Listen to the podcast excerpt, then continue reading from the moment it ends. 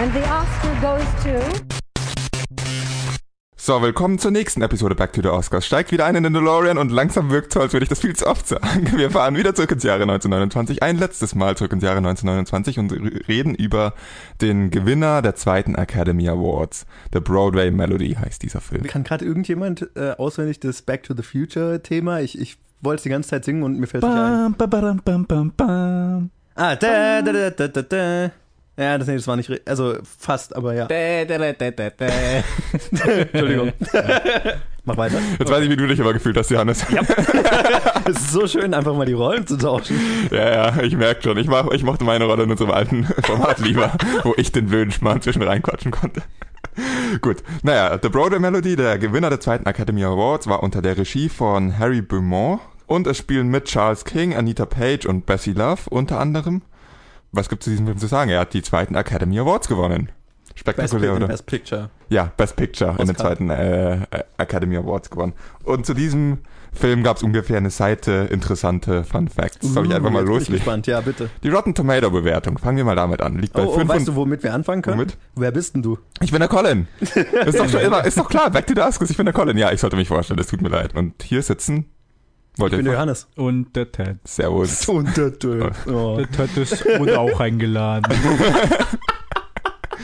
Ähm, dann machen wir jetzt weiter mit der Rotten Tomatoes Bewertung. Wer möchte erraten, was der äh, für eine Score auf Rotten Tomatoes hat, dieser Film? Äh, Audience oder Actual? Äh, Critic, glaube ich, war das. Okay, sagen wir mal. 65. Hätte ich auch, hätte ich auch gesagt. Ja. Er hat eine Rotten Tomatoes Bewertung von 35 und der Hollywood Review hat auf Rotten Tomatoes eine Bewertung von 40. Um das mal, Mhm. klar, mal irgendwie ins Verhältnis zu setzen. Was ich ein bisschen krass fand.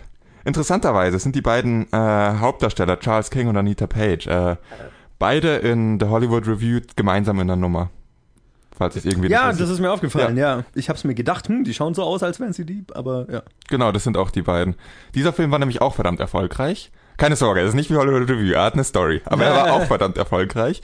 Und er war vor allem als Musical verdammt erfolgreich. Und dann haben sich äh, die Studioheads gedacht, ah, die beiden müssten zusammen in Hollywood Review eine Nummer bringen. Und dann haben sie es gemacht. So viel dazu. Das haben sie gemacht. Okay.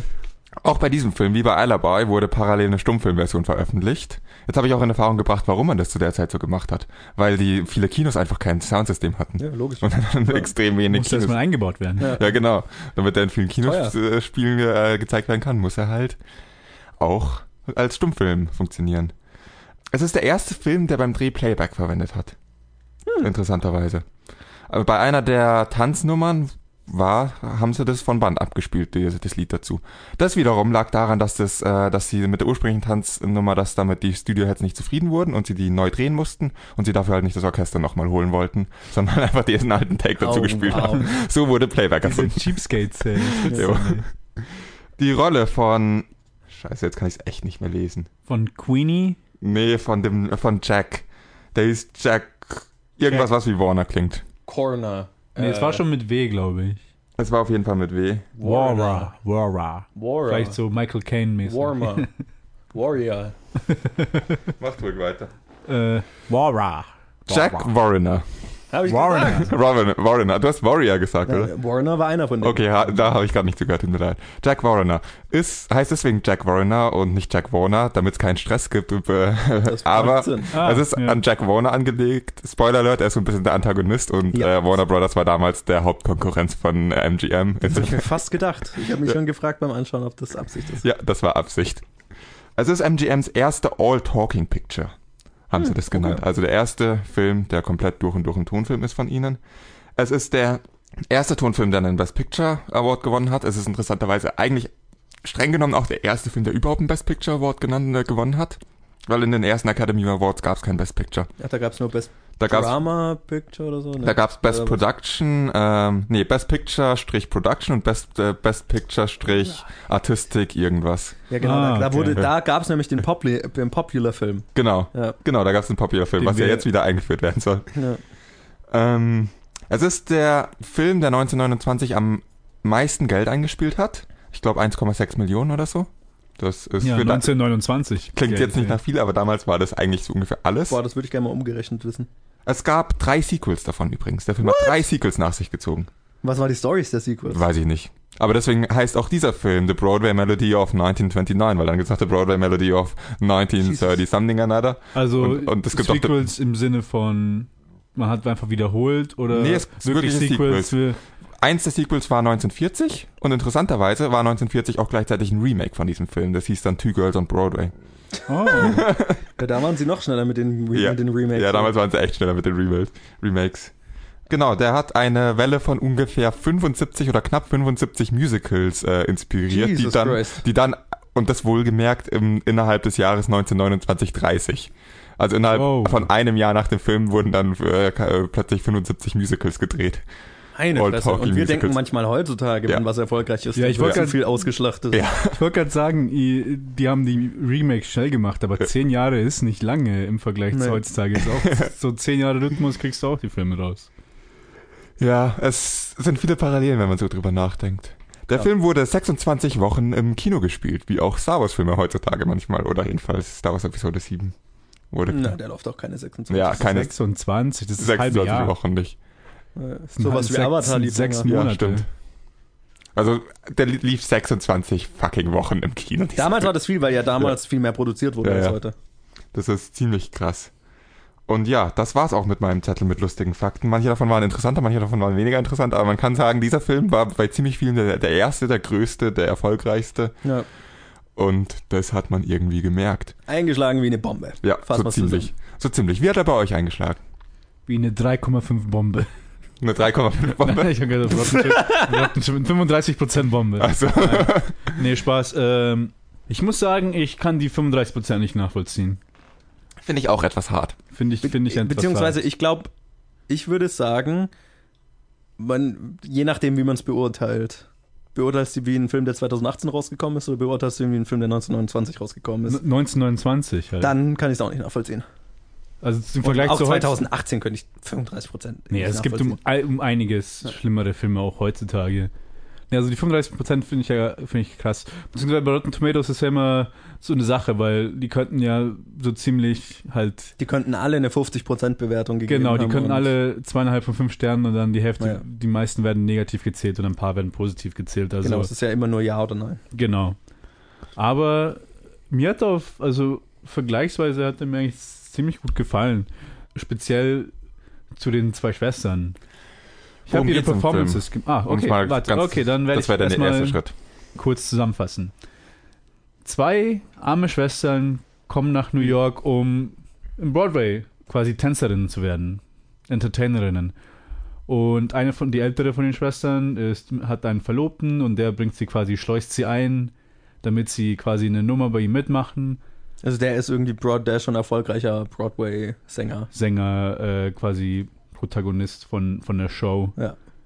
Und dann quasi, es geht also in Richtung von quasi Broadway-Show und dann äh, geht es eigentlich dann direkt abrupt in ein Drama um die kleine Schwester, weil er verliebt sich in die kleine Schwester.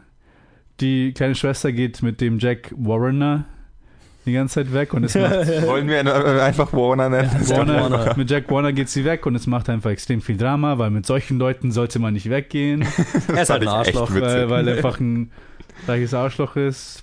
Und dann geht es halt die ganze Zeit nur so ein Hin- und Her-Drama zwischen den Schwestern, zwischen dem, der sich verliebt hat, der aber eigentlich auch ein Arsch ist, weil er quasi der älteren Schwester nichts sagt bis zum Ende, aber sich die ganze Zeit an die Kleine ranmacht. Die ältere Yeah. Schwester ist aber auch mit ihm zusammen, um in Broadway reinzukommen und nicht irgendwie. Ja, genau, es sind halt also- alles so Zwecksachen. Ja. Und dann quasi geht es am Ende nur auf ein Happy End zu. Es kommt raus, dass die kleine Schwester ihn auch zurückliebt, was mich vollkommen überrascht hat. Und dann die heiraten und kommen vom Honeymoon und Happy End. Ich wollte eigentlich euch beide fragen, weil ich eine Szene überhaupt nicht verstanden hatte. Welche? Okay. Und zwar ganz am Anfang vom Film, wo die kleine Schwester von den Jack Warner ausgeführt wird Mhm. quasi dann gibt es so einen kleine, kleinen Konflikt im, im, im, im Umziehraum, wo die große Schwester so, nein, geh nicht, bla bla bla, und Ja. die geht dann einfach und stürmt raus. Ja. Und der nächste Cut ist einfach nur, die große Schwester kommt rein und die kleine liegt heulend im Bett. Und sagt eine Ist es nicht Sache. andersrum? Ist es andersrum? Ich dachte, die Große liegt heulend im Bett und die Kleine kommt heim. Die Kleine liegt heulend im Bett. Und ich dachte, da wäre Oh, okay. schon die Sache, ich dachte, dass sie dann schon richtig dark gegangen sind. Also fuck man, der hat irgendwas. sie vergewaltigt ihr- oder hat sie so, vergewaltigt oder so. Aber dann ist die nächste Szene, wie er mit Blumen kommt und sie so wieder äh, flirty Mhm. ist und ich so, ich verstehe nicht, was hier gerade passiert. ja, okay, ich erinnere mich. Es hat sich so angefühlt, als wäre was rausgeschnitten. Ne? So. Ja, äh, es fehlt irgendwie irgendwas. Fand ich echt nicht. Für mich hat es ziemlich viel Sinn gegeben. Äh, Die zur Dynamik zwischen den Schwestern, die, die ältere hat einen unglaublichen Beschützerinstinkt. Was heißt Beschützerinstinkt? Sie ist quasi so. Kleine Schwester, ne? Ja, es ist ihre kleine Schwester und sie machen zusammen ihr Ding und sie bestimmt und die kleine Schwester macht mit und das ist ganz selbstverständlich und die kleine Schwester macht halt nichts eigenes. So war ihr Verhältnis schon immer. Die kleine Schwester war hübsch, aber hat halt irgendwie nie was entschieden. Hat halt gemacht, was die ältere macht. Und sie, sie sagt ja auch immer zu ihr, du bist die hübsche und ich mach das Zeug. Und das ist die Dynamik zwischen den Schwestern und das ist äh, geht ihr halt voll gegen den Strich, habe ich so interpretiert, dass jetzt die kleine Schwester halt nicht nur die hübsche äh, ist und das hübsche Anhängsel von ihr, sondern dass es halt ein, dass sie halt eine eigenständige Person ist, was die Schwester wiederum nicht mag, die ältere. Uh, ist das interessant gerade. Wieso? Du bist ein jüngerer Bruder, ne? Ja. Ja, Du, genau.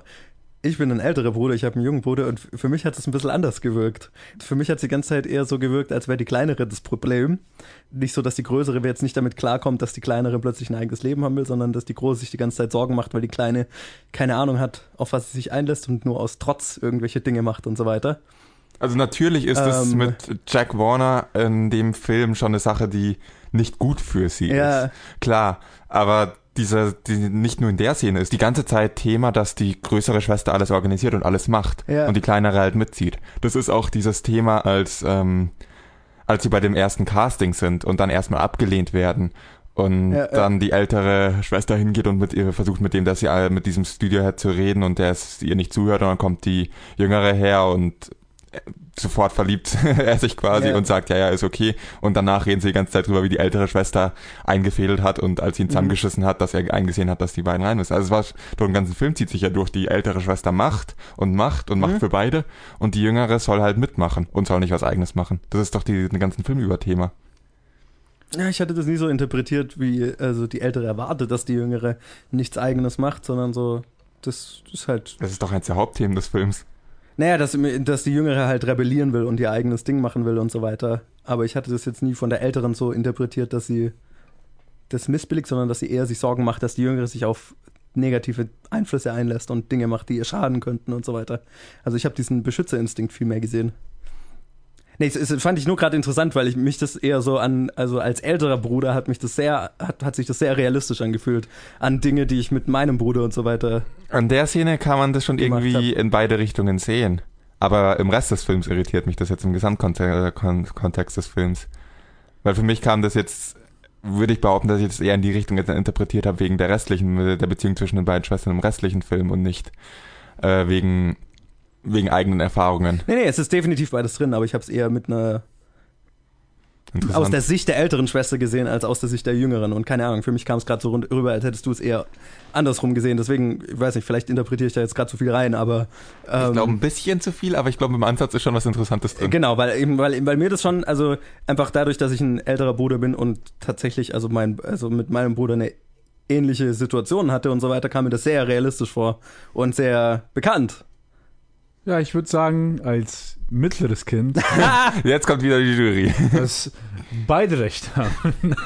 nee, also ich muss, ich muss sagen, ähm, mit der Dynamik von den Schwestern her hat sich für mich weniger wie äh, aus Trotz angefühlt für die kleine Schwester, sondern dass sie sich langsam einfach nur erpresst gefühlt hat und quasi jetzt, wo sie in Anführungsstrichen erwachsen ist, weil ich weiß jetzt gar nicht, wie, wie alt sie sein soll in dem Film, dass sie jetzt wirklich so als eigene Person Ja, leben will 20 und dann, oder so, Anfang ja. 20, dass sie als eigene Person leben will und quasi aus dem Schatten der Schwester raus will.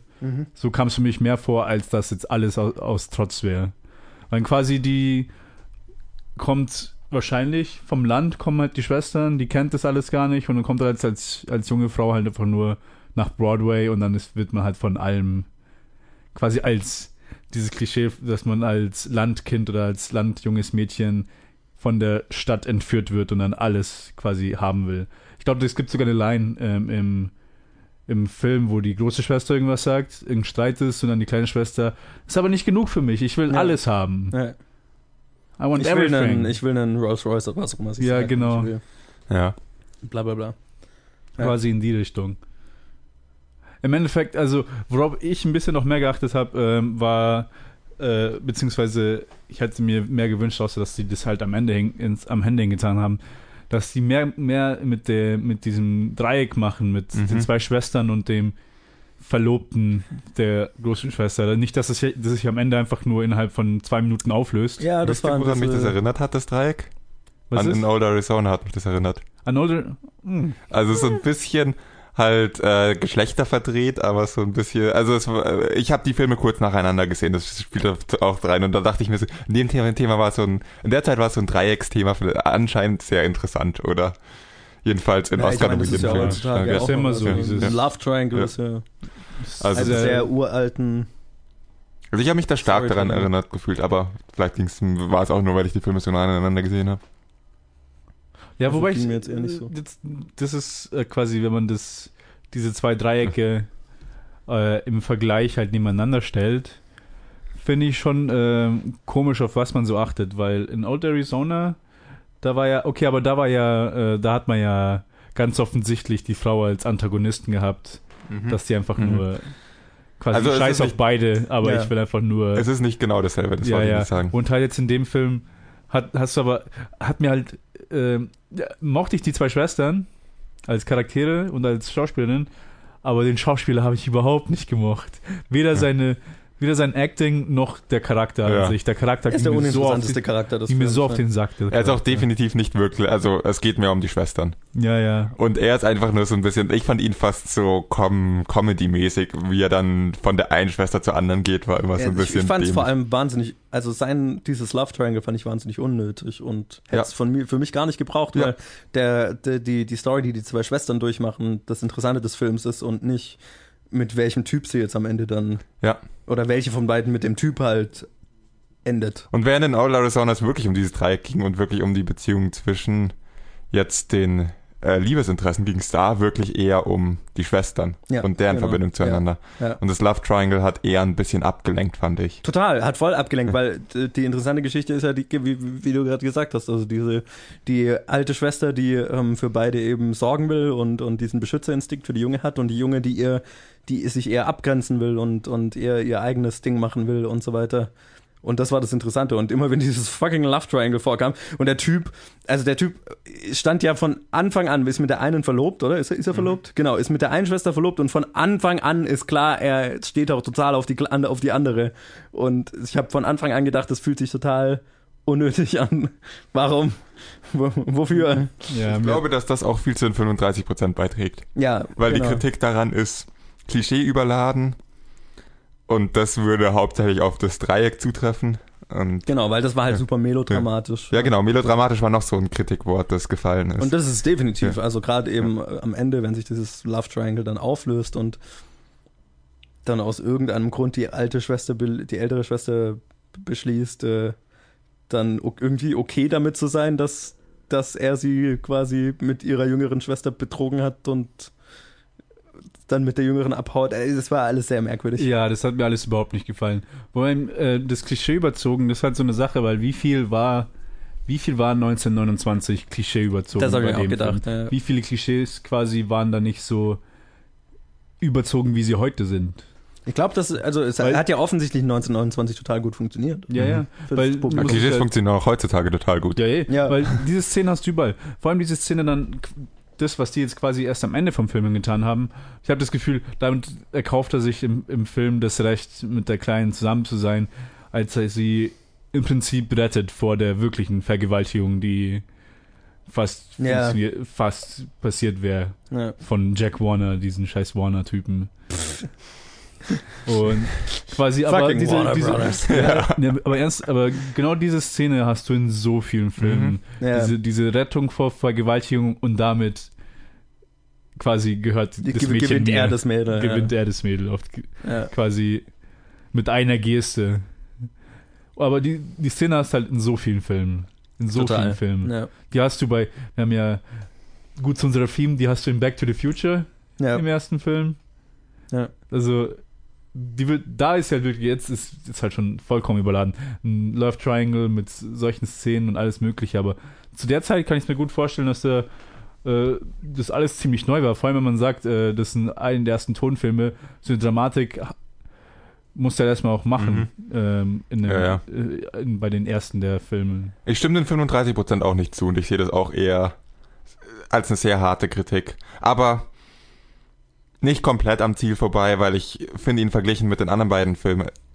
Jetzt sage ich die anderen beiden Filme, wir haben schon drei Filme besprochen. Ja. Aber mit den anderen beiden echten Filmen, die wir gesehen haben, fand ich den, äh, ja, fand ich den schon ein bisschen stark Klischee überladen verglichen mit den anderen beiden. Aber auch nur dann und Also es ging, ging mir halt tatsächlich wirklich nur mit diesem Love Triangle so. Ja. Weil ich fand den Rest vom Film, jetzt mal, wenn man jetzt mal diesen einen Typ quasi komplett ignoriert, fand ich den Rest vom Film richtig gut. Und aber leider ich- ist das Love Triangle halt doch schon 30, 40 Prozent vom Film. Es, es ist viel drin, Ja. genau. Und das, ist- das, ist- das ist definitiv der schwächste Teil des Films und es ist definitiv zu viel im Film. Aber ja, alles in allem hatte ich, also fand ich, ja, hat, hat, hat die Geschichte der zwei Schwestern halt mich so mit, also mich so interessiert und mitgenommen und so weiter, dass, ähm, ja, dass ich definitiv sehr viel Spaß mit dem Film hatte, weswegen die 35% für mich so ein bisschen unerklärlich sind. Ja, da Also aus dieser Perspektive, auch aus der Perspektive, dass ich einen Film von 1929 schaue, was ein anderer Maßstab ist als ein 2018er Film, logischerweise. Ja, Zu. Ja, Ja. stimme ich vollkommen zu. Ja. Die zwei Schwestern, die zwei Schauspielerinnen haben für mich den Film vollkommen Ja. getragen. Ja. Ja. Und vor allem, wenn man sich auf die beiden konzentriert, kann ich auch verstehen, wieso er Best Picture gewonnen hat, wenn man sich quasi nur auf ihre Dynamik fokussiert bei dem Film. Wobei ich doch sagen muss, im Gesamtkonzept mit allem, was in dem Film ist, ich stimme euch zu, dass das mit den Schwestern super funktioniert. Aber im Gesamtkonzept ist dieser Film, finde ich, nicht so gut gealtert wie die anderen beiden. Aber, Findest du? aber das auch nur im Verhältnis zu den anderen beiden Best Picture Nominierten, die ein echter Film sind. Und ähm, nicht in Bezug auf extrem viele andere Filme, die gemacht wurden, die man sieht von vor viel weniger Jahren und die viel schlimmer gealtert sind als dieser Film. Also ich finde es durchaus noch einen sehr anschaubaren Film. Die Story ist interessant, die Story zieht einen mit. Und die beiden Schwestern sind einfach super. Ja, Aber 100 Pro. Und die, Ja. tatsächlich, Ja. die beiden sind, warum für mich, ich glaube, ich, ich will jetzt noch nichts vorher wegnehmen von unserer, von unserem Gespräch. Ja, ich sag's vielleicht nicht. Ja, sag's nicht. Aber wir können auch gleich dazukommen, weil ich habe das Gefühl, wir haben so alles gesagt, was wir zu dem Film sagen wollen. Wir haben jetzt arg wenig über Jack Warner geredet als Antagonisten und Ah, ja, Ja, der hat halt ein Studio gegründet und hat eine Menge Geld verdient. Ja. Also, ich, ich fand wie halt so in echt.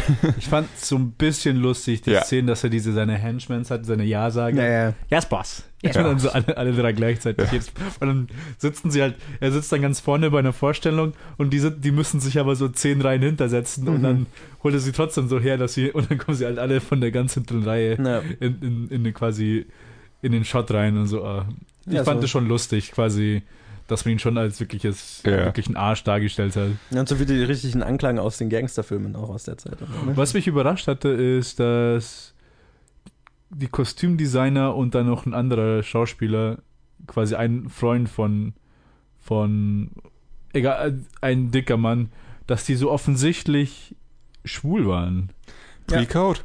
Haben wir schon mal drüber geredet. War Ich wollte dieses- weniger aber ich hätte, ich, hätte, ich hätte nicht gedacht, dass, dass quasi, dass sie zu der Zeit, dass das so ähnlich ist. Also quasi so, wie sie sich da geben, dass das universell Mhm. ist für, für selbst Filme, die vor 20 Jahren, Ja. vor 10 Jahren rauskamen, dass das so universell ist, wie sie, wie sie sprechen. Ja, ich meine, ich also, nicht gedacht, dass das einfach eins zu eins quasi übernommen ist. Ja, ich meine, wir haben es bei den anderen zwei Filmen auch schon angesprochen, bei den anderen zwei richtigen Filmen. Ähm, aber ich meine, man kann es auch ansprechen, die, die zwei Schwestern sind unfassbar starke weibliche Rollen und es geht total um darum, dass sich eine von den beiden emanzipieren will und ihr eigenes selbstbestimmtes Leben führen will und bla bla bla. Also es sind natürlich.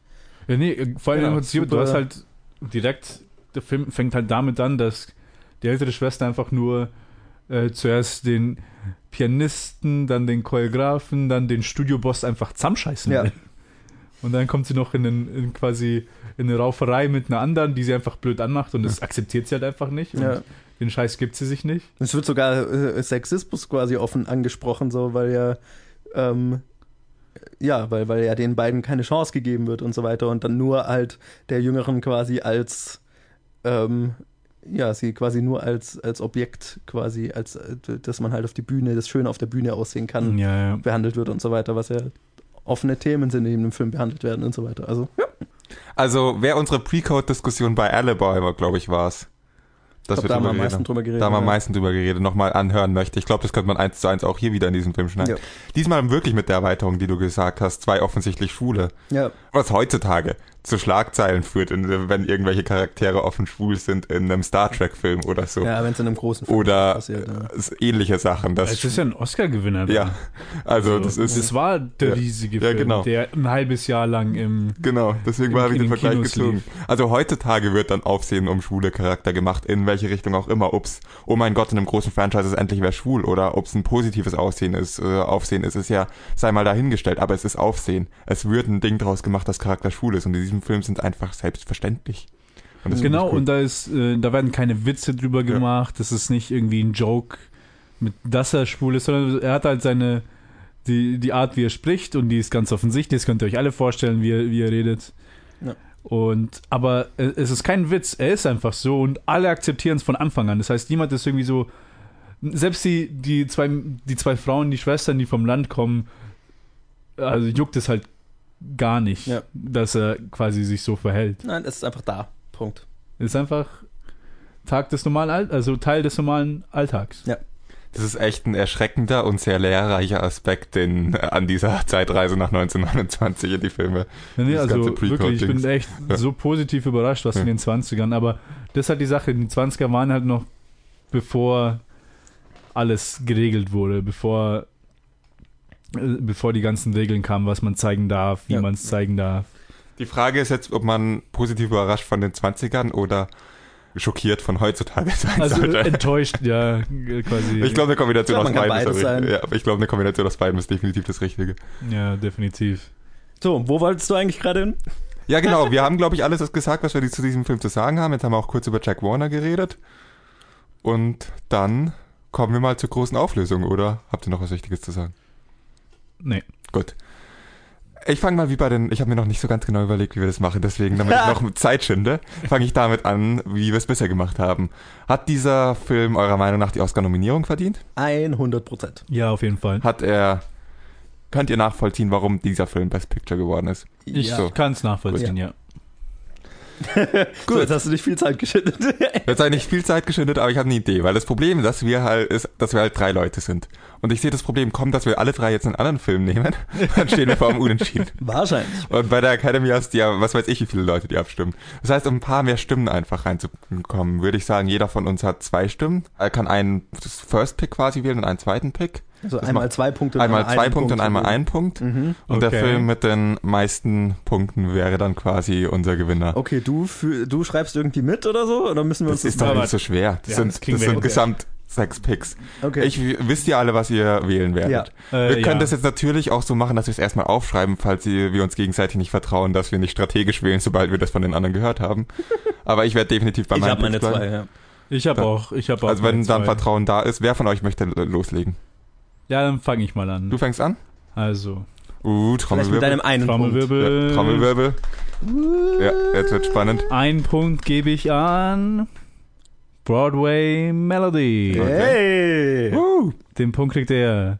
Punkt muss ich geben, weil ich kann auch wirklich nachvollziehen, wieso er auch am Ende, am Ende gewonnen hat. Aber die zwei Punkte gehen an in Old Arizona. Uh. okay, Das interessant. war mein Favorit von den drei Filmen, muss ich ehrlich sagen. Kein Punkt für Hollywood Review. Hollywood, Hollywood Review kriegt keinen Punkt, den konnte ich kaum beim doppelten Speed anschauen, geschweige denn da Und kein Punkt für drüber Patriot. reden. Patriot, oh man, den hätte ich so gern Ja. gesehen. Also, Ja. Patriot kriegt von mir zwei Honorary Ja. Points, weil der am interessantesten der sieht, klingt. der von sieht allen. einfach so cool. Ja. Der Trailer sieht so cool aus, ich wünschte, den könnte ich anschauen. Also an dem Punkt müssen wir mal wirklich sagen, wir nehmen den außen vor bei dieser Abstimmung, weil wir können einfach nicht beurteilen. Ja. Wir hätten ihn ja, alle drei gerne gesehen. uns. Ja. Und Ja. halt dann kein Punkt für Alibi, weil bis auf die technischen Sachen, die mir gefallen haben, was sie halt alles so gemacht haben, das Acting war Dreck. Also die Schauspieler waren nicht so gut, overacted. Ein paar Sachen fand ich toll, aber im Endeffekt, der, der Film hat mich echt nicht. Also der Film, der Plot, die Charaktere haben mir nicht so gefallen. Und da muss ich sagen, das war ein dritter Platz für Okay. Alibi. Alles klar. Johannes. Ich bitte um einen Trommelwirbel. Mein einer Punkt geht an Alibi. Oh. Den du nicht äh, so gut fandest, den, äh, zu dem ich aber, dem, dem, von dem ich sagen muss, dass er viele Aspekte hatte, die mir, also ich habe es ja in der Episode gesagt, aber viele Aspekte hatte, die mir gut gefallen haben. Ähm, die Story fand ich interessant ähm, und äh, vor allem, was da technisch versucht wurde, ähm, fand ich, war es auf jeden Fall wert und ich hatte definitiv eine ganz gute, eine stärkere Verbindung zu dem als zu meinem dritten Platz, äh, den ich dann, glaube ich, sag. Aber vielleicht sage ich erstmal meine zwei Punkte. Trommelwirbel. An Broadway Melody. Äh, ich Wow. hatte am meisten Spaß mit diesem Film, mit, mit Abspann, mit Abspann? Mit Abstand. ähm, genau, also ich habe es ja gerade in der, ich habe ja gerade alles gehört. Ähm, äh, jetzt mal das Melodrama mit dem unnötigen Love Triangle außen vor gelassen und dem männlichen Charakter, der drin ist, weil er was einen männlichen Charakter geben muss, aber der der uninteressanteste Charakter des Films ist, ähm, hatte ich eine ziemlich persönliche Verbindung zu der Geschichte von den zwei Schwestern und dem, was die durchmachen. Und ähm, es war fantastisch gespielt, es war äh, emotional ähm, und äh, das hat mir alles sehr viel Spaß gemacht. Also ich, das war wirklich ein Film, von dem ich jetzt nicht das Gefühl hatte, dass es ein alter Film ist, außer jetzt halt mit dieser eine Storyline.